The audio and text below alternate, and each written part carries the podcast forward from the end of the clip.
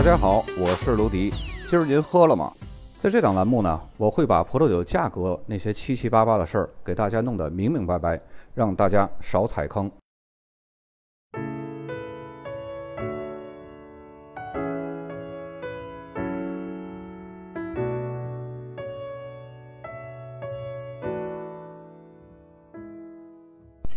截止到本期节目呢，西班牙大部分的主要产酒区就已经讲的差不多了。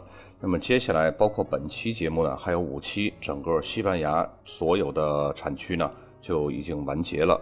那么在接下来这五期西班牙产区的节目当中呢，我们按照比行政区更大范围的这么一个区域来讲述。本期节目呢，咱们就先把西班牙北部绿色西班牙片区的最后一个行政区讲完。这个行政区呢，就是阿斯图里亚斯。它是西班牙北部的一个相对较小的地区，它是被整个绿色西班牙片区所覆盖。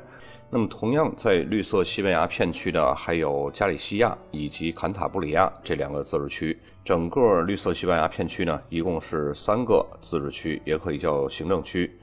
那么，阿斯图里亚斯这个地方呢，它是肯定不会有加利西亚那个下海湾这么出名的。因为这个地区呢，从来没有特别重视过葡萄酒的生产，但是在近些年呢，这个地区还是获得了本地区的第一个葡萄酒法定称号，也就是坎加斯。那么这个法定称号呢，也是为了鼓励这个地区对葡萄酒生产提升士气的一项举措。那么，相比它隔壁的邻居坎塔布里亚地区，连一个 DO 法定产区都没有，只有地区餐酒这么一个级别。那么，阿斯图里亚斯呢，它的情况就会好很多。直到目前为止啊，阿斯图里亚斯生产的葡萄酒呢，既有红葡萄酒，也有白葡萄酒，主要的葡萄品种是阿比洛、琼瑶浆、格德约。卡拉斯昆、希拉还有门西亚，其实阿斯图里亚斯这个地区啊，有比葡萄酒更出名的，比如说蒸馏的苹果酒，还有精酿啤酒这些东西。其中最出名的呢，就是手工奶酪。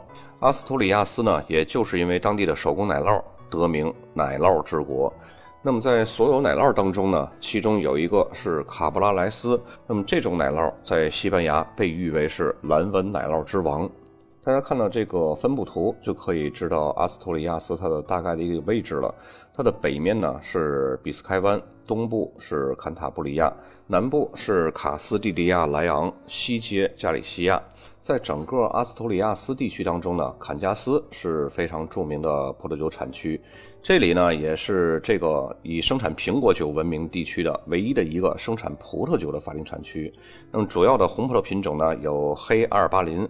卡拉斯昆以及黑佛得桥和门西亚，那么白葡萄品种呢是白阿尔巴林，还有就是阿比洛、小白粒麝香和格德约。坎加斯它是位于阿斯托里亚斯的西南角，和同一个行政区的其他地方相比呢，这里的空气会更干燥，阳光会更充足。所以呢，更适合葡萄的种植。山区地形呢，为葡萄园提供了非常完美的斜坡以及山坡。那么最好的葡萄园呢，都是坐落在朝南的斜坡上，这样可以更大限度的为葡萄藤提供阳光。那么当地的土壤结构呢，主要是由硅质岩所构成的。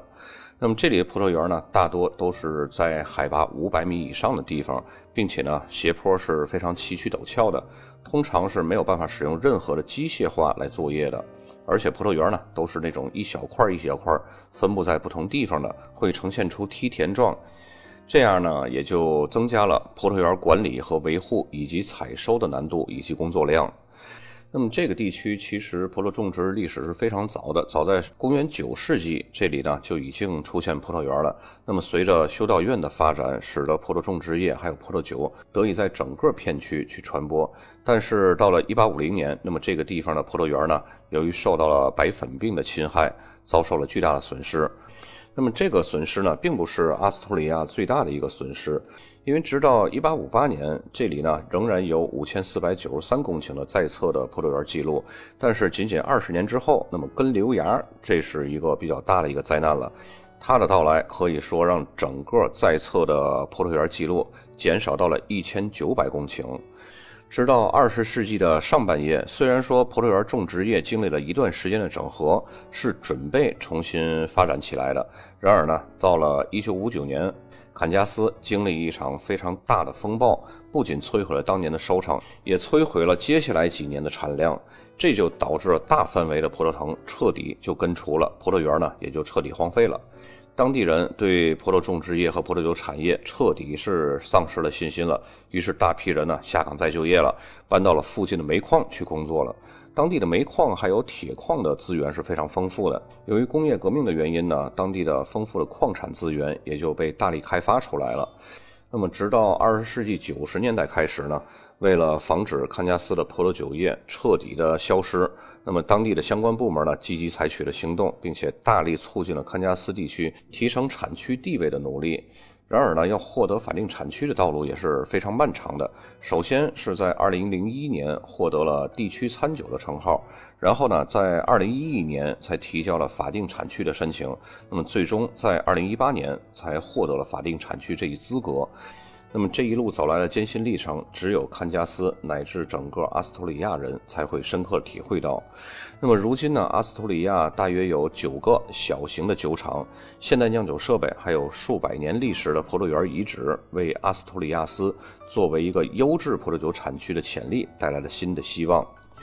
那么到此为止呢，西班牙西北角还有北部海岸的绿色西班牙片区这几个行政区呢，都已经讲完了。